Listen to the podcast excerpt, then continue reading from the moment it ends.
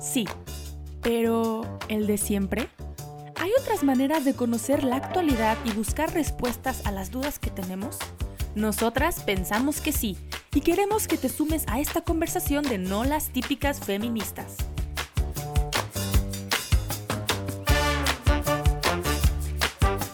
Bienvenida a un episodio más de No las típicas feministas. Y el día de hoy tenemos una invitada muy especial. Y bueno, yo soy Fer y estoy con Pau Suárez. Pau Suárez.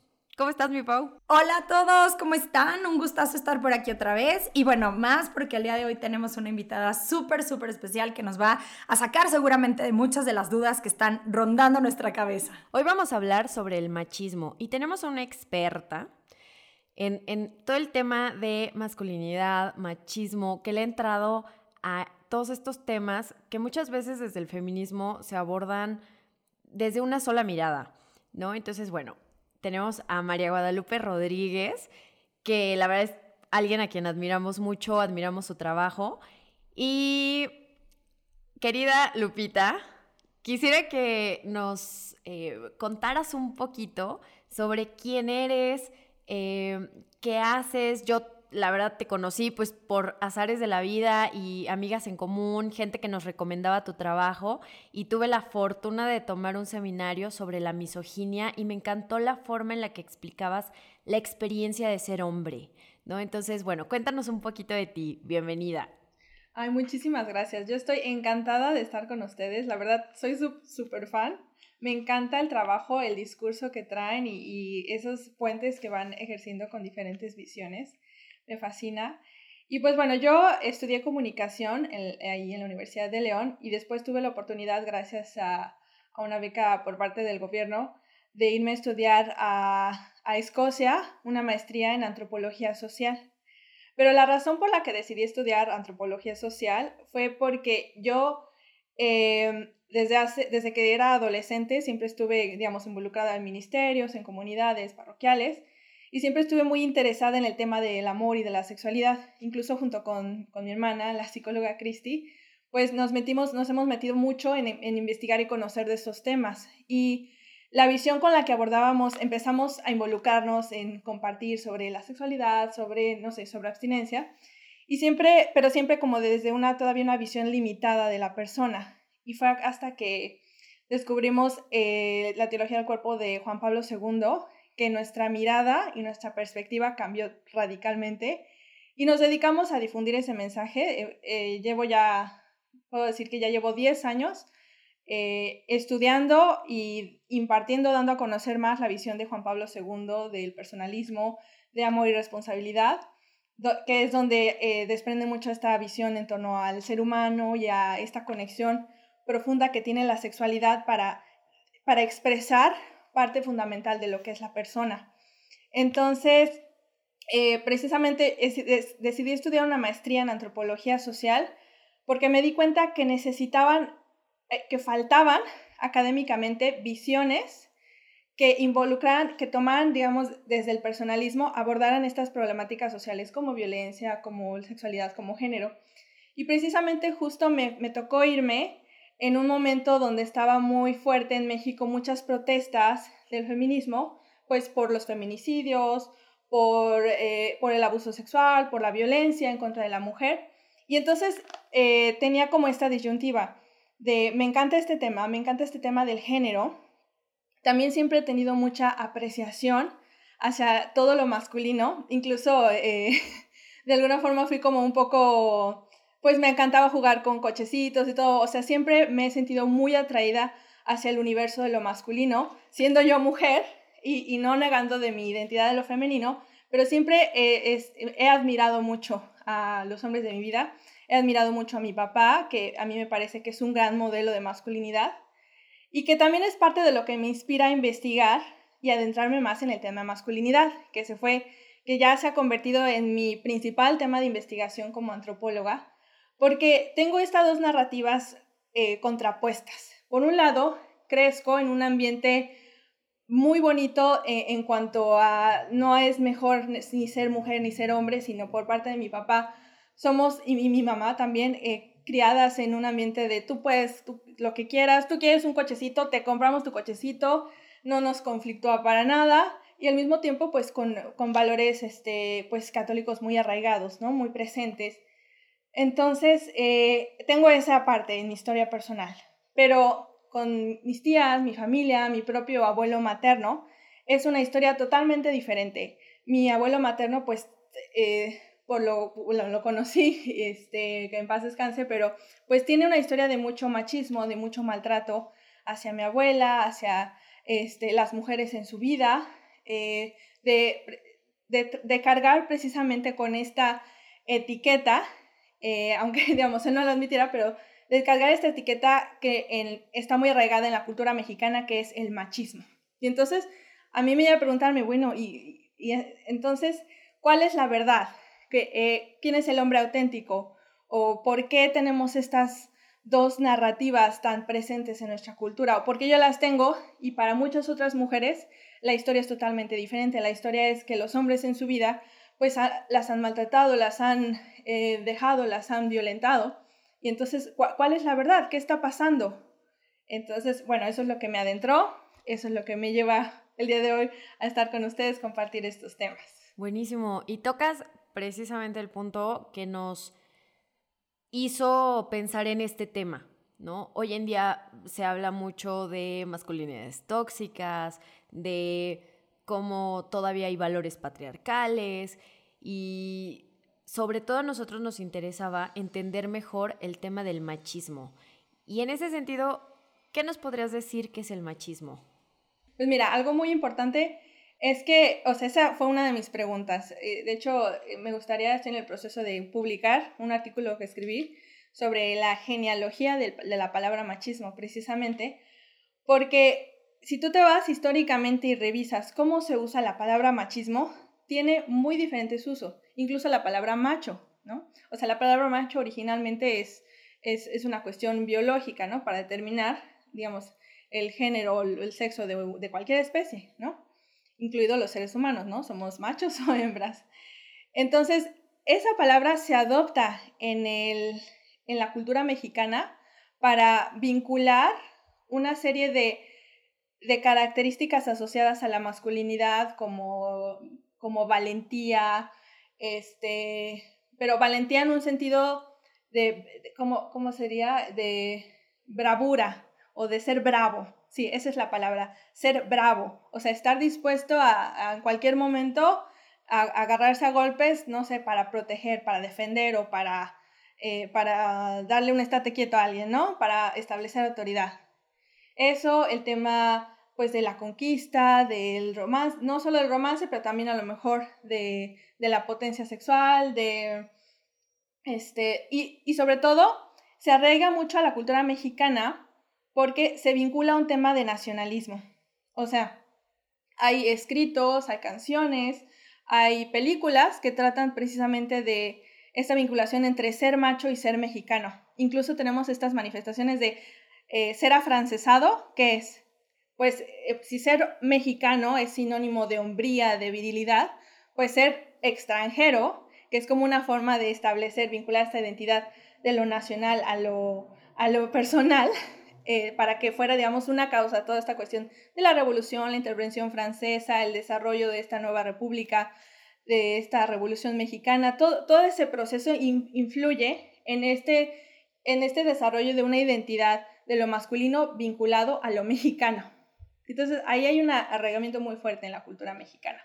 Entonces, en 1900, más o menos en la década de los 50, empiezan a surgir voces críticas, bueno, entre ellas una muy sonada, Octavio Paz, pero eh, psicólogos, creo que se llama uno, Samuel Ramos, que empiezan a, hacer una visión crítica de decir, oigan, e, esto no es solo ser macho, esto es ser machismo. Lo que se promueve en las películas, las conductas que se promueven es machismo, es una... Y, empieza a tomar mucho una perspectiva psicológica, ¿no? De como una... es una patología.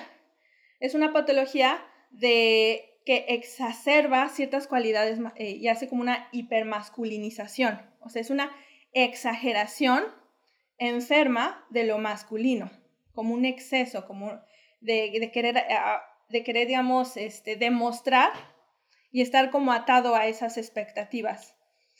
Después, eh, cuando, digamos, entra el feminismo a México, eh, pues ya existía la palabra machismo. Entonces, con el feminismo, como eh, este feminismo que va entrando a México en la década de los 70, tiene un tinte más estructuralista, más, más este, influenciada por filosofías existencialistas de, de concibir el género como separado de, de lo biológico, de, de, lo sexual, sino el género como algo construido, como algo eh, creado por una estructura para establecer ciertas jerarquías.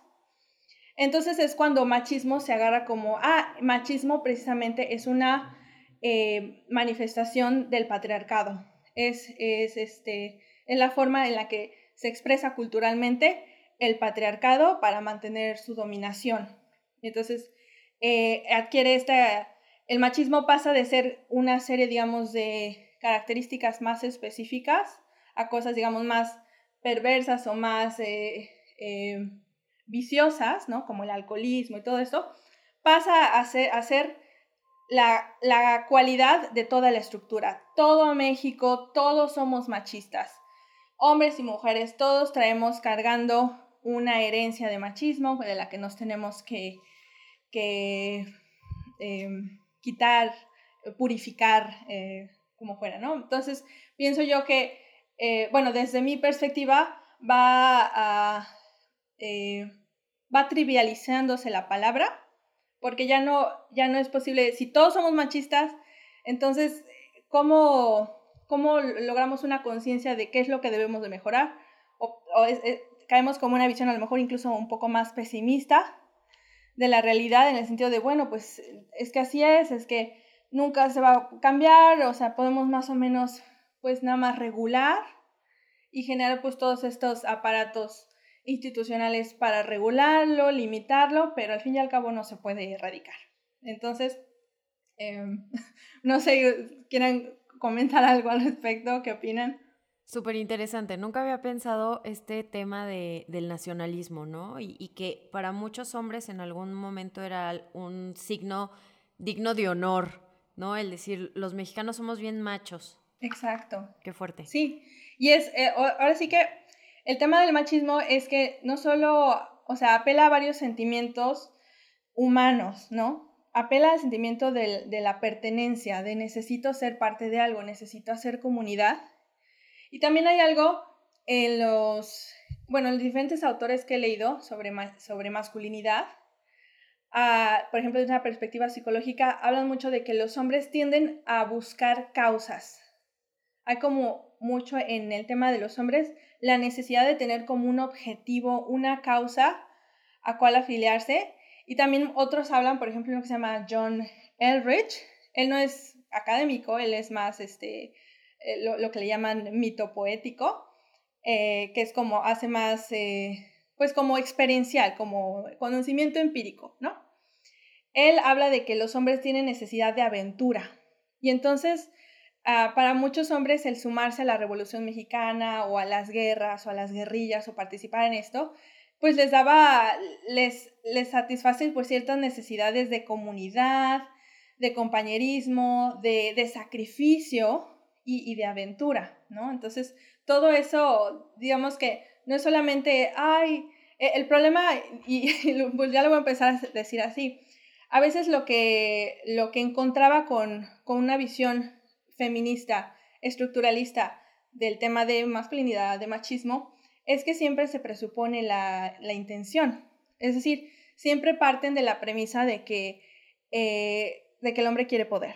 Y entonces es lo que quiere, lo que quiere es dominar. Y eso está, sin decirlo así, porque niegan radicalmente el esencialismo, pero dicen, bueno, eh, eh, históricamente todas las culturas el hombre siempre quiere dominar y genera intencionada, o sea, pareciera que lo que dicen es que intencionadamente hay una conspiración en cada momento de la historia de hombres desarrollando la estructura, creando estructuras simbólicas de opresión.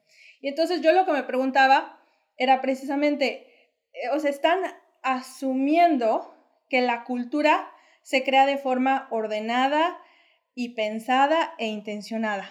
Pero los convencionalismos sociales a veces son un proceso caótico. O sea, si tú ves las historias, cómo se establecen, cómo, cómo las personas llegan y, y se establecen en un lugar y luego cómo se organizan, no hay como tal una voluntad de oprimir, sino hay una necesidad de ordenar, hay una necesidad de, de, de eliminar posibilidades de, posible conflicto y sobre todo, más importante, de, subsistir, ¿no? Y entonces, eh, pues vas a terminar eh, privilegiando o eh, motivando a las personas a continuar con ese tipo de conductas que permitan a la sociedad permanecer, seguir existiendo.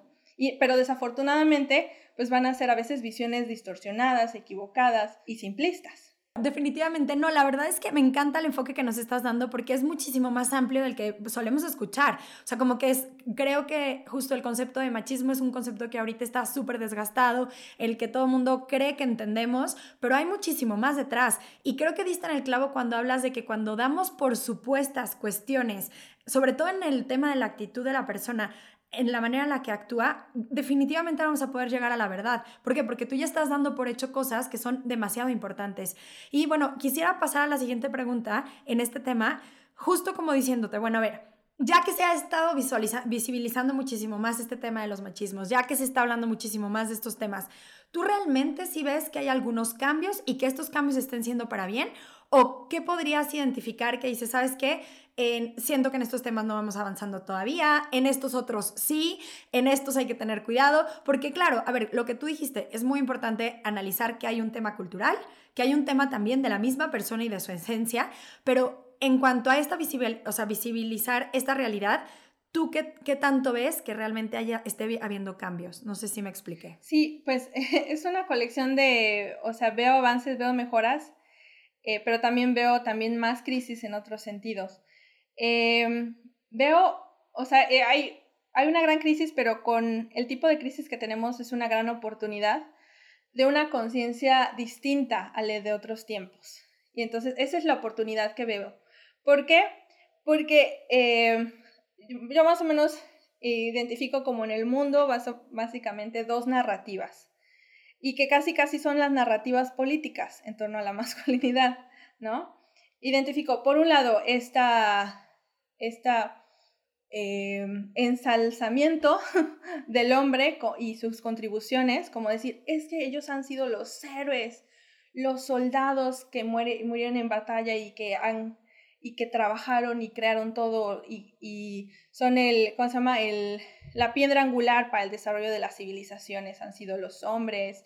Y entonces, y favorecen mucho un tema de no, es que deberíamos regresar a un modelo de tradicional, donde, o sea, la mujer debiera estar en la casa, o sea, eso era lo mejor, era la época dorada. Entonces, tenemos esta narrativa.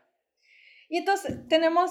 Eh, eh, el otro extremo, ¿no? Totalmente, el otro extremo, exacto, de decir, no, o sea, los hombres han sido los villanos, por eso lo pongo así como el héroe o el villano. Son han sido los villanos, este, que siempre han tenido esta, por ejemplo, desde la perspectiva de la misoginia, pues encuentras con mucha evidencia en torno a, pues en muchas culturas, manifestaciones como de desprecio o rechazo a lo femenino por parte de los hombres.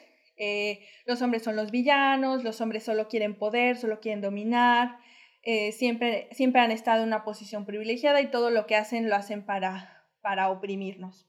Entonces, estamos así, en, esa, en esas dos posturas diametralmente opuestas eh, y entonces, ¿cuál es la oportunidad?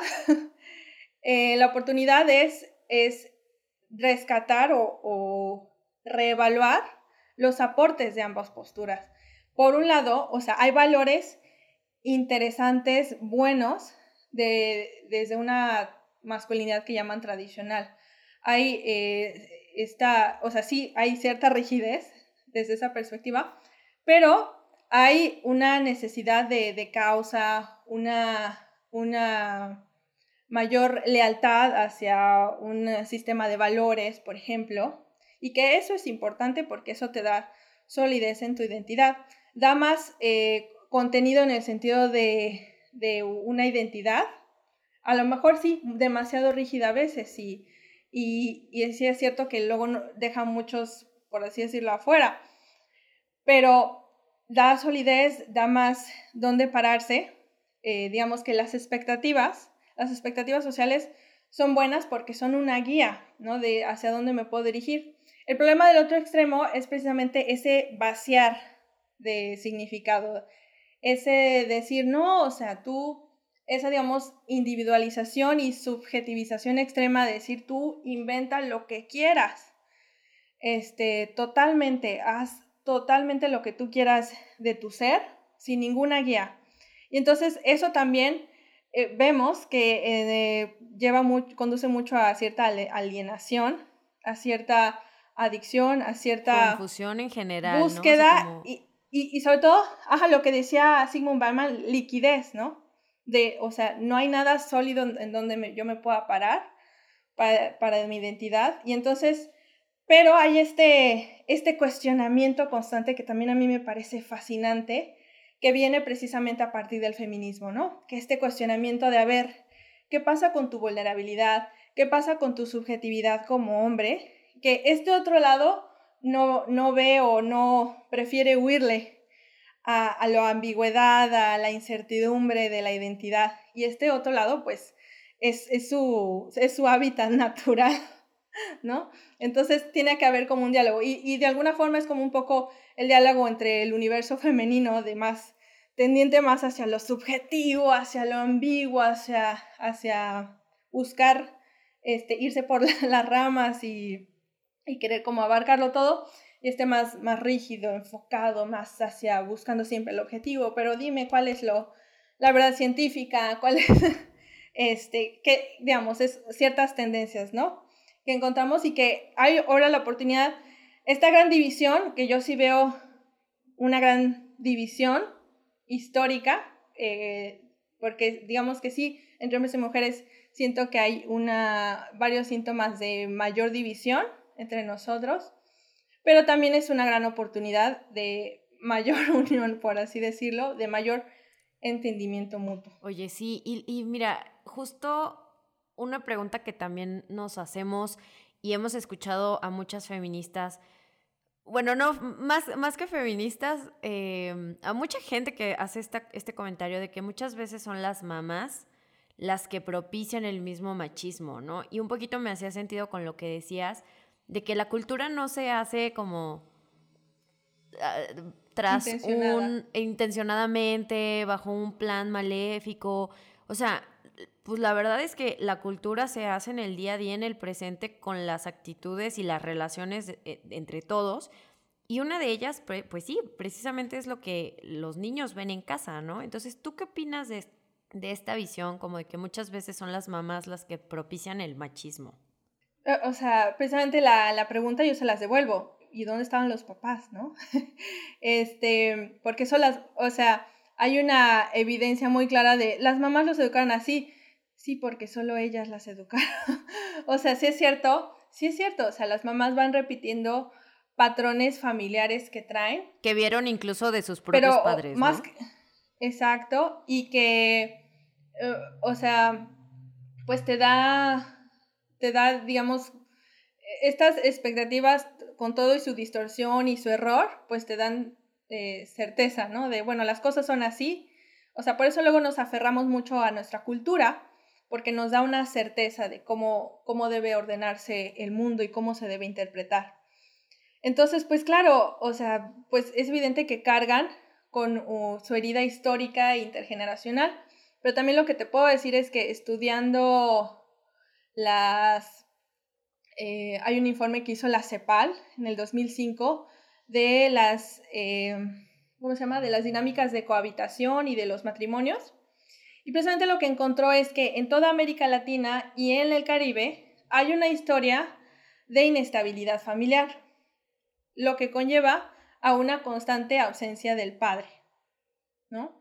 Entonces, eh, y eso no es como de, no es una crisis de ahorita, eh, o sea, es una crisis que, digamos, nunca resolvimos y que va y viene y entonces son solo ciertas familias privilegiadas las que, digamos, pueden tener a papá y a mamá presentes, eh, acercarse, y, y sí, que sí las hay, Eh, pero muchos en México tenemos, o sea, en nuestra historia familiar, si la rastreamos, pues tenemos uno que otro, por ahí vamos a encontrar siempre una historia de alguien o que estuvo ausente porque se fue a la guerra o porque fue, nacieron eh, fuera, de, fuera de una relación matrimonial, o sea, eran como los hijos de, de otra esposa o de, de, un amante o una cosa así, y entonces nunca pudieron, de hecho, o sea, por ejemplo, esa es la historia de mi abuelo materno, él, este, su papá era, pues nunca, creo que, no sé si realmente lo reconoció o no, entonces también ahí él, trae cargando muchos matrimonios forzados o arreglados por temas de propiedad de la tierra,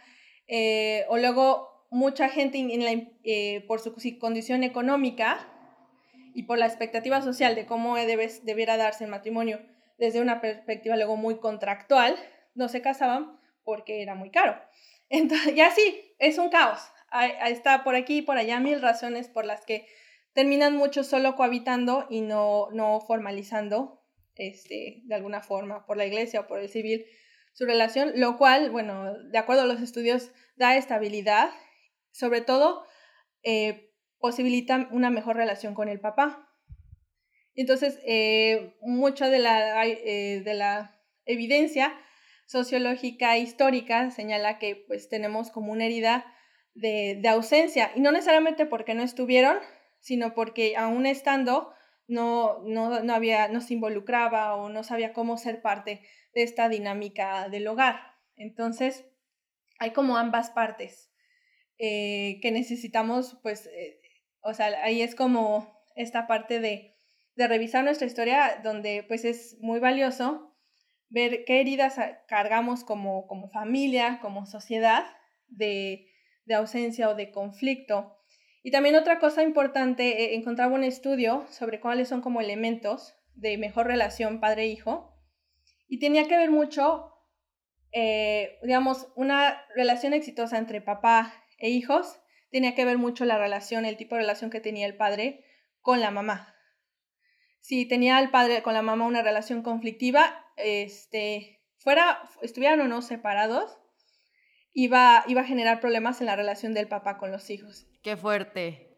En cambio, si tenían una relación más este, pacífica, eh, bueno, idealmente que, estuvieran juntos, pero incluso en circunstancias en las que no, eh, el, que, el que tuviera un buen trato, una buena relación con la mamá, permitía que los hijos, digamos, quisieran y eh, también nutrieran esa relación con su propio padre.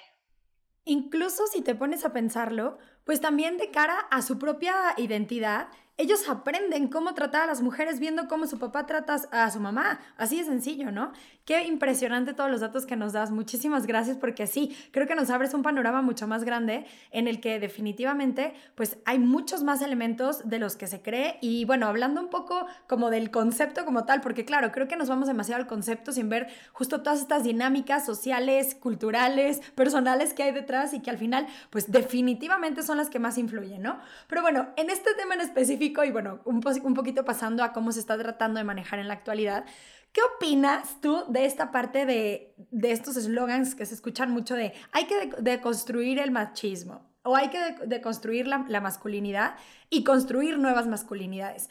A ti, bueno, ¿qué reflexiones os podría hacer al respecto de esto y qué nos puedes decir de estos dos conceptos o de estas dos tendencias en concreto? Eh, pues, digamos, un poco vuelvo a lo mismo, eh, esto que comentaba de vaciar de significado. Eh, porque es mirar, parten desde, primero, concebir a la masculinidad como una, un arquetipo o una idea eh, ficticia, o sea, totalmente inventada por la sociedad. Por lo tanto, pues no tiene ningún sentido, ningún significado profundo, sino es solo eso, es, es solo algo que se, diría Judith Butler, es algo que se, que se performa, ¿no? Es una representación, como una un, actor de teatro, ¿no? Eso es la masculinidad, es nada más como un personaje que hay que actuar. Entonces, desde esa perspectiva, pues eh, es muy lógico decir, no, pues hay que deconstruirla, hay que, o sea, deshacer la palabra eh, y pues que cada quien piense y que defina su propia masculinidad. Entonces, pues, ¿cuál es ahí el, la dificultad? Pues que parte de una visión muy desarraigada de, lo, de la corporalidad, de la experiencia subjetiva de lo corporal. Y eso es lo que me encanta de Juan Pablo II, precisamente incorporarlo como un elemento fundamental para entender el actuar de la persona, el verlo como una integración. Entonces, eh, sí, yo, yo tengo mucho conflicto con la palabra de construcción porque sobre todo lo que igual discursivamente me doy cuenta es que a lo que conduce es a una gran nada y a una serie de nos. Eh, yo sigo publicaciones pues de todo tipo de discursos en torno a la masculinidad, todo tipo de visiones, y siempre cuando llegan a la pregunta ¿qué es la masculinidad? nunca pueden dar una respuesta concreta, sino solo dicen es lo que tú quieras, solo eh, hay que buscar eh, hacer masculinidades no sexistas, no machistas, no violentas, no, no, no, no, pero que sean positivas. Así tal cual he encontrado. O sea, ok, positivas en qué sentido, hacia qué, cuál es el sí de la masculinidad. Tenemos, estamos acumulando una larga lista de no seas esto, no hagas esto, no hagas lo otro, no hagas otro. Y eso, eh, esa, todas esas como posturas tan contradictorias en torno a la masculinidad, pues sí, producen uno de dos resultados. Uno es que uno puede decir, bueno, entonces renuncio a la masculinidad, eh, ya, no quiero eh, que se me asocie con esto y entonces me retiro y me, voy, me traslado hacia algo más este, femenino, hacia algo más pacífico, hacia algo que no tenga que ver nada con eso. O la traes, bueno, pues ser hombre es ser malo y ni modo, pues eso es lo que soy, así son los hombres, y entonces termina siendo indulgente con, pues ni modo, o sea, sí, o sea, es, es parte, ser villano es parte de mi naturaleza, pues voy a ser un villano cínico. A lo mejor hay más respuestas, ¿no? Pero digamos que más o menos identificaría, ¿no? Entonces, yo incluso relacionaría esto a, a, a, a que muchos, a lo mejor hombres, en esta disyuntiva de no, bueno, es que yo no quiero ser ese esposo violento, no, es que yo no quiero dañar, yo no quiero ser malo, bueno, mejor no tengo relaciones, bueno, mejor ya no tengo novia, mejor ya no me comprometo porque pues soy un potencial asesino, ¿no? Eh, eh, bueno, a lo mejor no lo piensan de forma tan radical, pero sí, yo, sí he descubierto mucho entre hombres, platicando con amigos, platicando y leyendo muchos posts en Facebook y leyendo aquí y allá, hay mucho una resistencia de, híjole, mejor no me involucro y pues nada más hago yo lo mío y este, pues ya no necesito estar ahí presente, ¿no? Ya no necesito hacer más.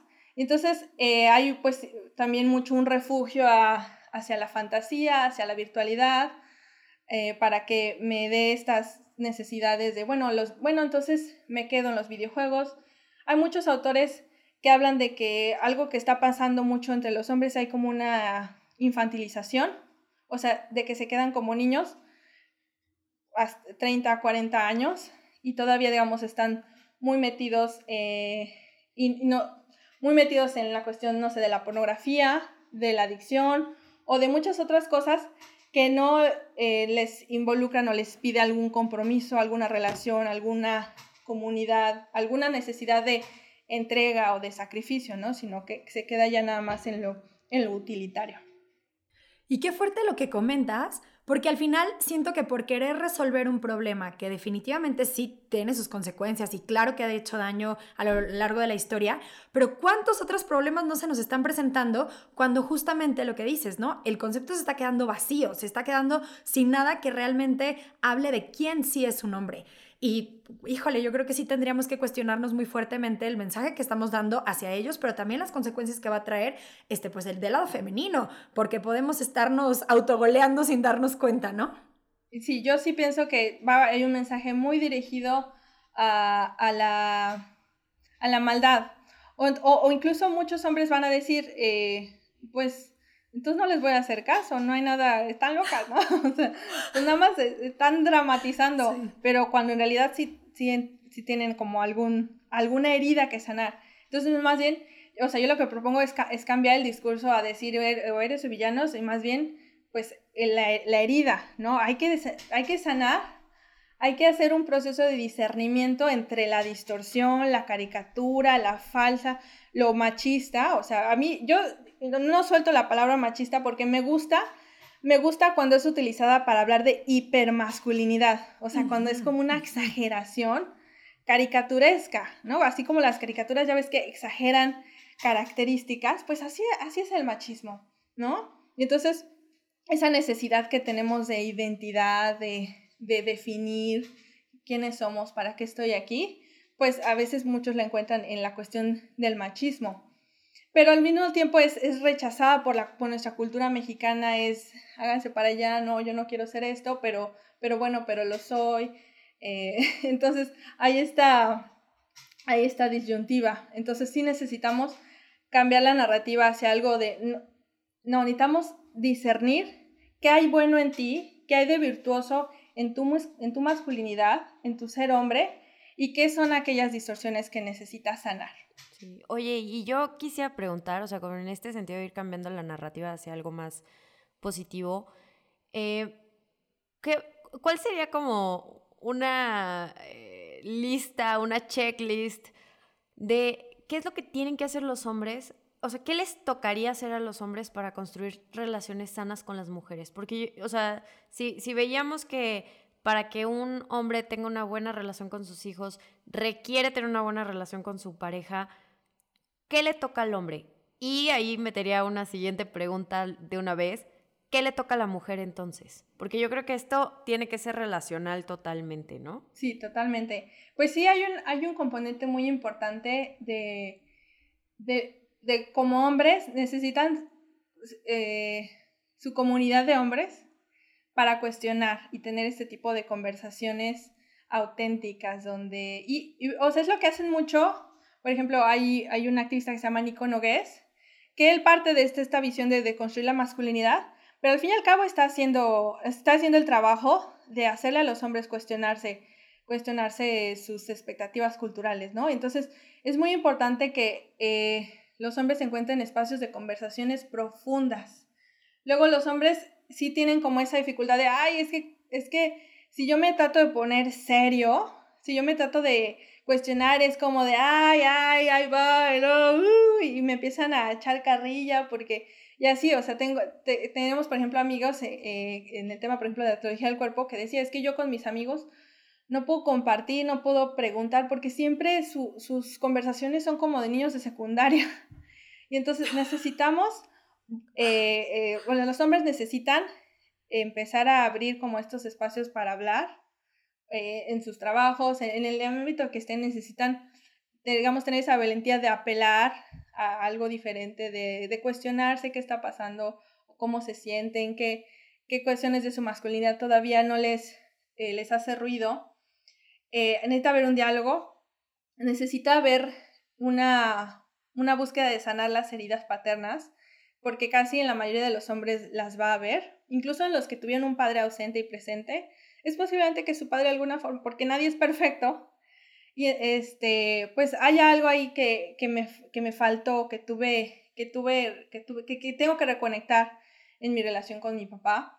Este, la otra sería eh, reconectar o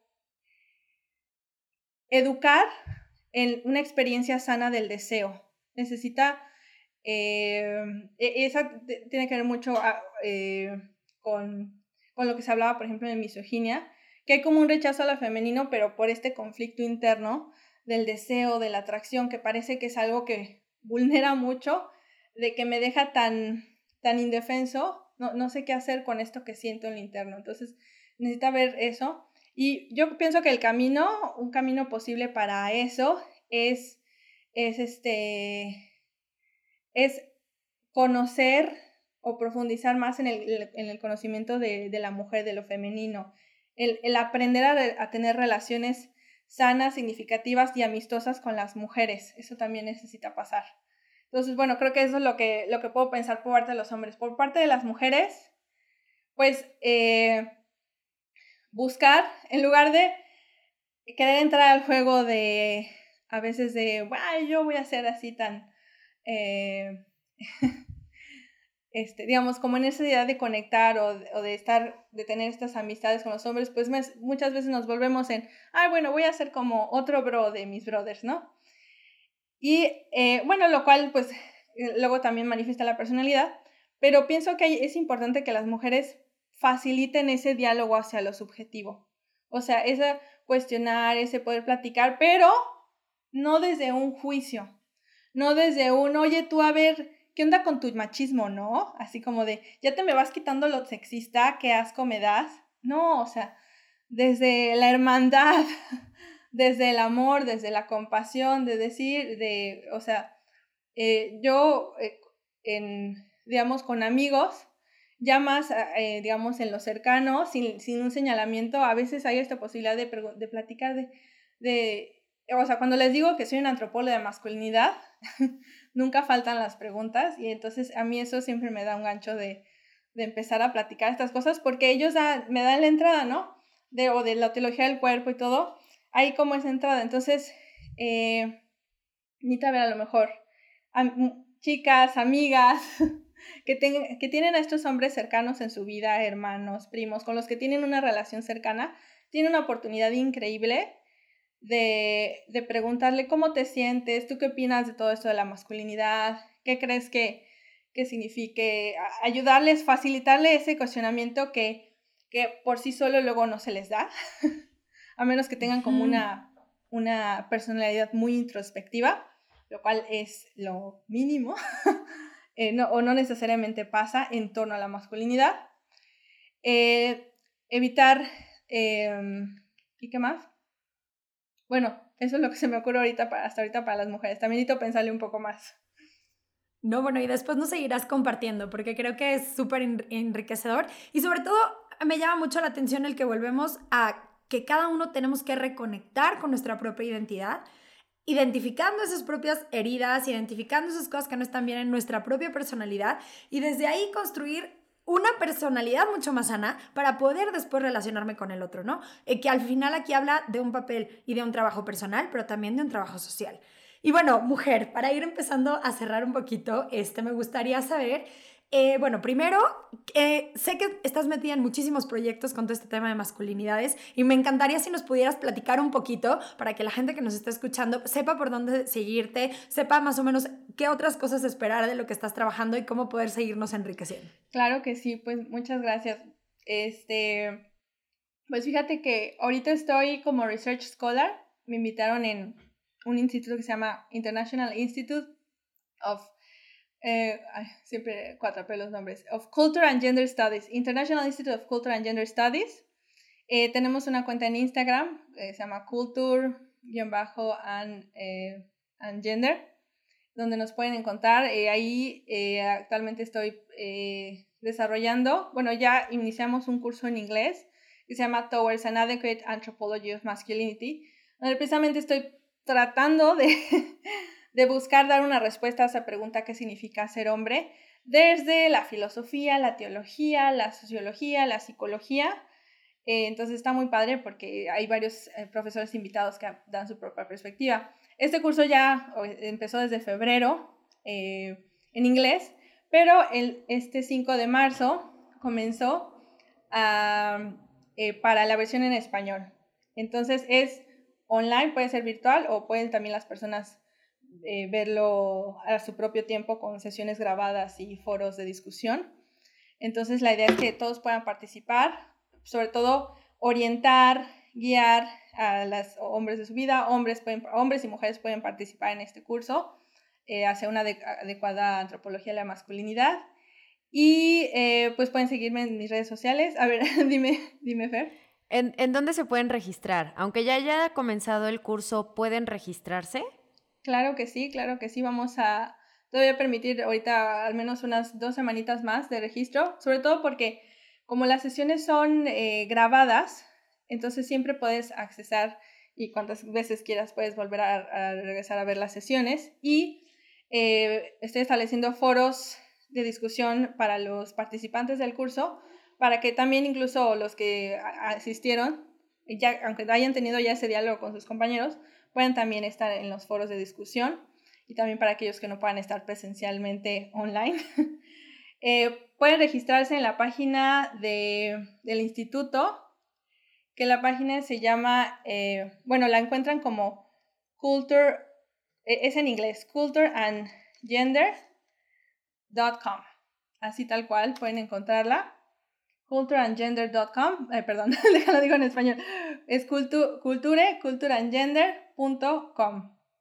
Eh, ahí lo pueden encontrar, el curso es en español, de hecho es el primer curso que ofrecemos en español, porque afortunadamente eh, como coordinadora del curso hablo inglés y español y entonces eso me permitió hacer este desarrollo eh, eh, de los dos lenguajes. Entonces, está, está eso. Y pues a ver qué más proyectos van surgiendo. Estoy constantemente promoviendo cursos de teología del cuerpo. tengo también uno de que luego voy promoviendo con adolescentes de Ruta Marte.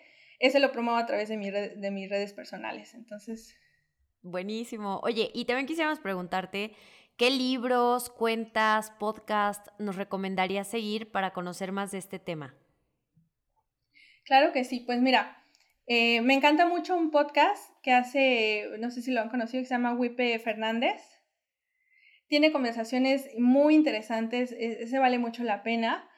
Este, también me encanta, eh, hay un, un amigo mío, tiene un, eh, un grupo precisamente que se dedica hacer estas reflexiones, encuentros con hombres, se llama C Hombre, C-Hombre, así lo pueden encontrar en Instagram, y que constantemente hace lives, también reflexiones. El más como, lo bonito de ese hombre es que parte mucho como desde lo experiencial de ellos, de los que hacen este, este proyecto, pero también incorporan, van incorporando elementos de teología del cuerpo.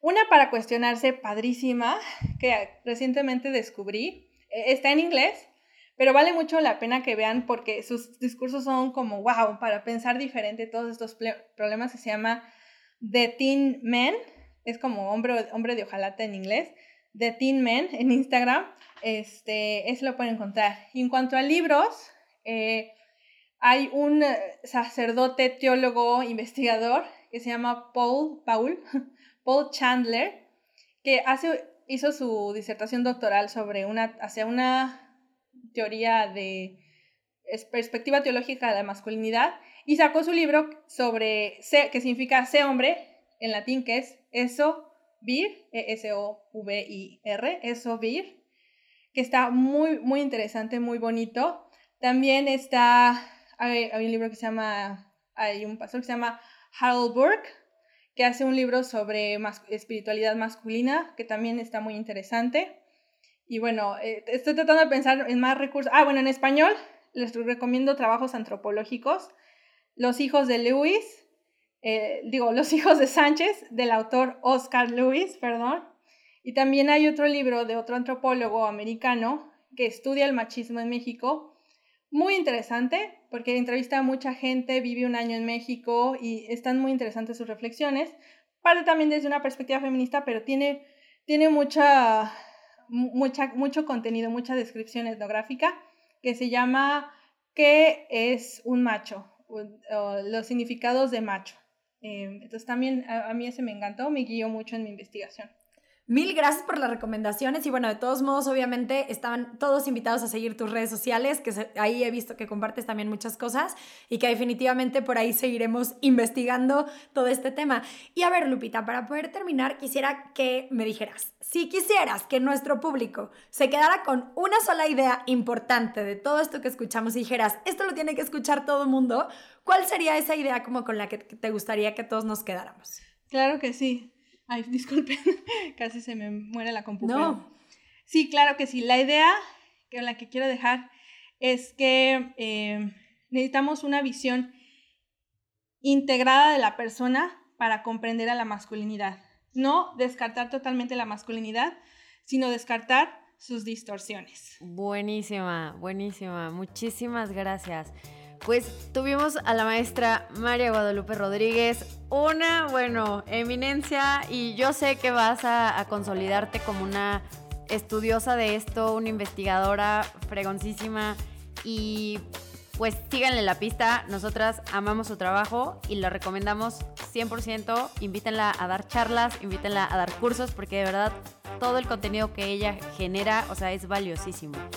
Y bueno, pues Si este episodio te sirvió o crees que le puede servir a alguien más, recuerda compartirlo para que llegue a más gente y no olviden seguirnos en nuestras redes sociales. Nos encuentras como No la típica feminista en Instagram, Twitter, YouTube y Facebook. Chicas, Pau, Lupita, muchísimas gracias.